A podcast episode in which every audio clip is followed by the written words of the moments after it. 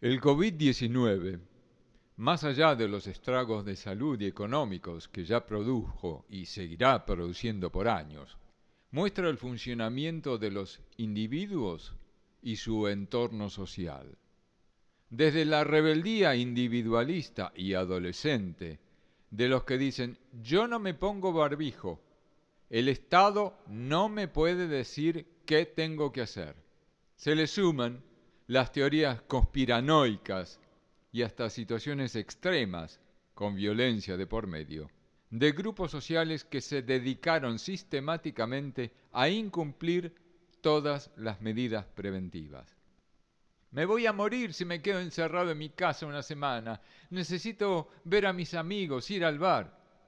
Y frases de esa naturaleza se escucharon en todo el mundo y se siguen escuchando. Tan débil es la personalidad del ser humano que no puede controlar racionalmente sus deseos. ¿Será porque no puede percibir el peligro? Porque no lo puede ver, no lo puede oler, ni tocar, ni siquiera sentir? Si la respuesta a estas preguntas es sí, parte de la humanidad está degradada casi a la condición de animal irracional sin ninguna capacidad de pensamiento abstracto. La pandemia muestra cuán poco racional puede ser una gran parte de la humanidad. ¿Será un signo de decadencia social? ¿Será una mala educación en la familia? Los padres ya no le enseñan a pensar a sus hijos. La escuela, ¿qué función cumple? Más allá de suministrar algunos conocimientos.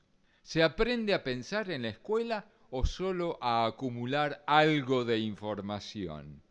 Las personas con un nivel educativo mayor son más propensas a cumplir las recomendaciones.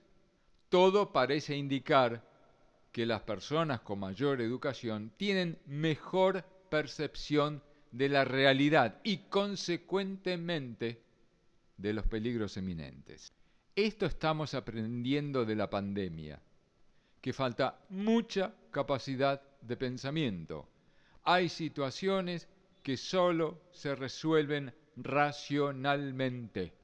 Las respuestas emotivas pueden ser fatales como el virus.